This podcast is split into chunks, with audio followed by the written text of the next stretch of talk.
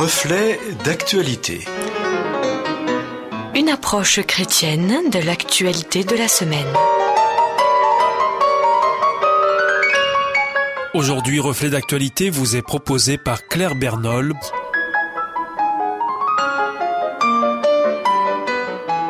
Quand le coronavirus frappe à la porte.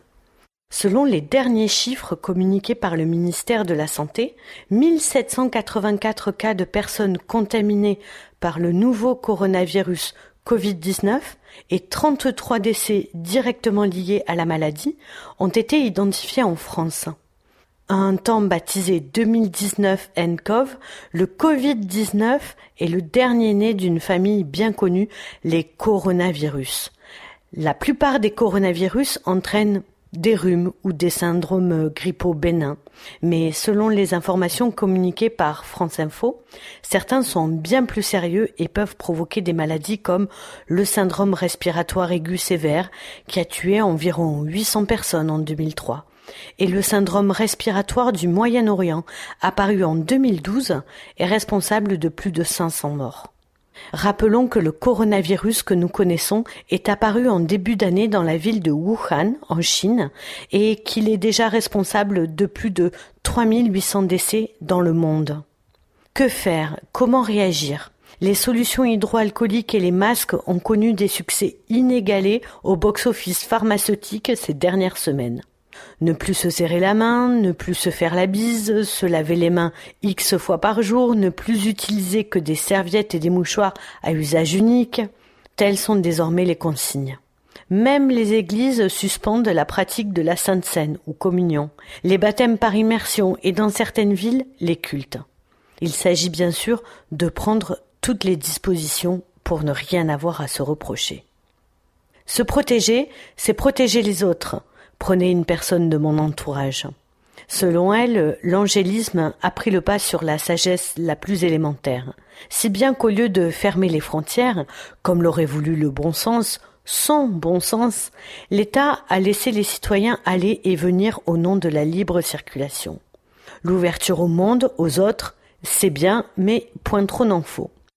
Dans une perspective strictement sanitaire, ces propos peuvent paraître on ne peut plus raisonnables. Sans qu'il soit question de panique, ils mettent le doigt sur un aspect très pragmatique de la recherche de solutions pour faire face au coronavirus. Pour éviter la propagation, replions-nous donc. Une telle façon de penser interpelle cependant ma foi chrétienne. Si se protéger, c'est protéger les autres, c'est tout autant une façon de laisser son prochain isolé, sans aide, ni présence amicale, toute chose fort appréciable lorsque l'on est en situation de faiblesse.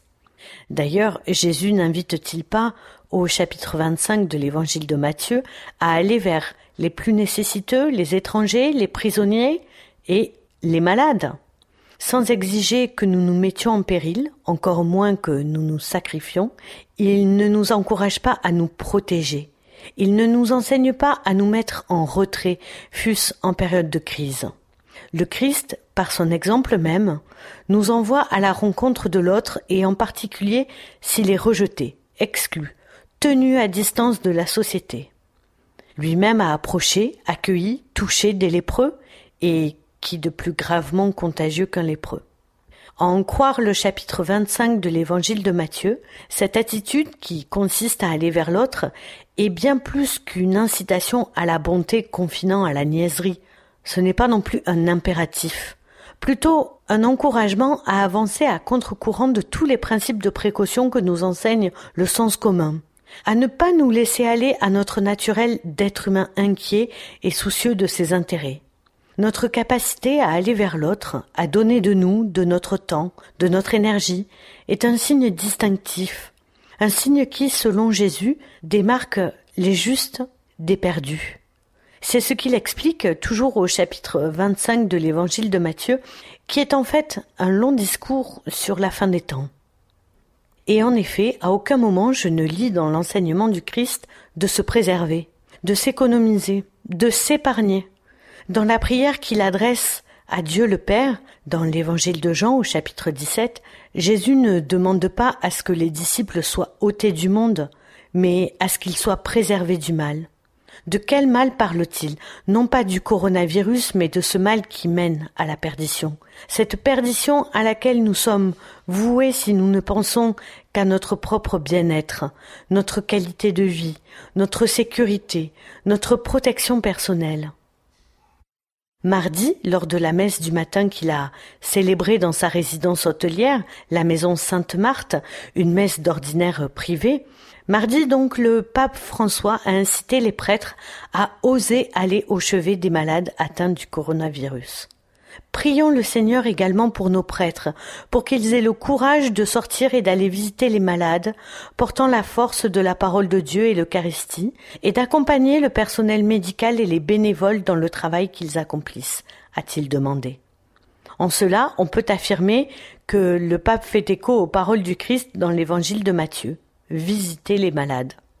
Voilà une bien drôle idée quand on est en pleine épidémie.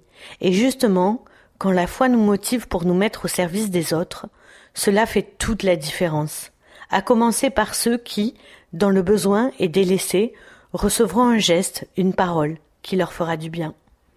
Certes, il ne s'agit pas de tenter le diable et de faire fi de toutes les consignes au mépris de son état de santé plutôt de ne pas laisser la peur avoir raison de notre éthique et de notre engagement au service des autres. Les crises révèlent nos vraies motivations, notre nature profonde. Elles mettent au jour l'être humain, éventuellement le croyant, que nous sommes dans le secret de notre cœur. Quand il ne reste plus rien à quoi se raccrocher, quand l'avenir est angoissant, l'exemple du Christ reste, pour le chrétien, une lumière sur son sentier, la boussole qui lui permet de s'orienter quand tous les repères sont perturbés.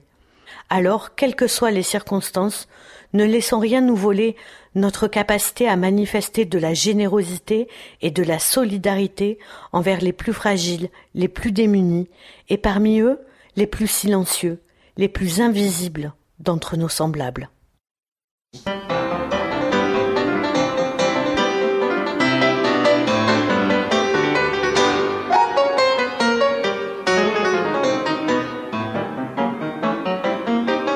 C'était Reflet d'actualité, une chronique qui vous était proposée aujourd'hui par Claire Bernol. Je vous rappelle que vous pouvez retrouver cette chronique en podcast.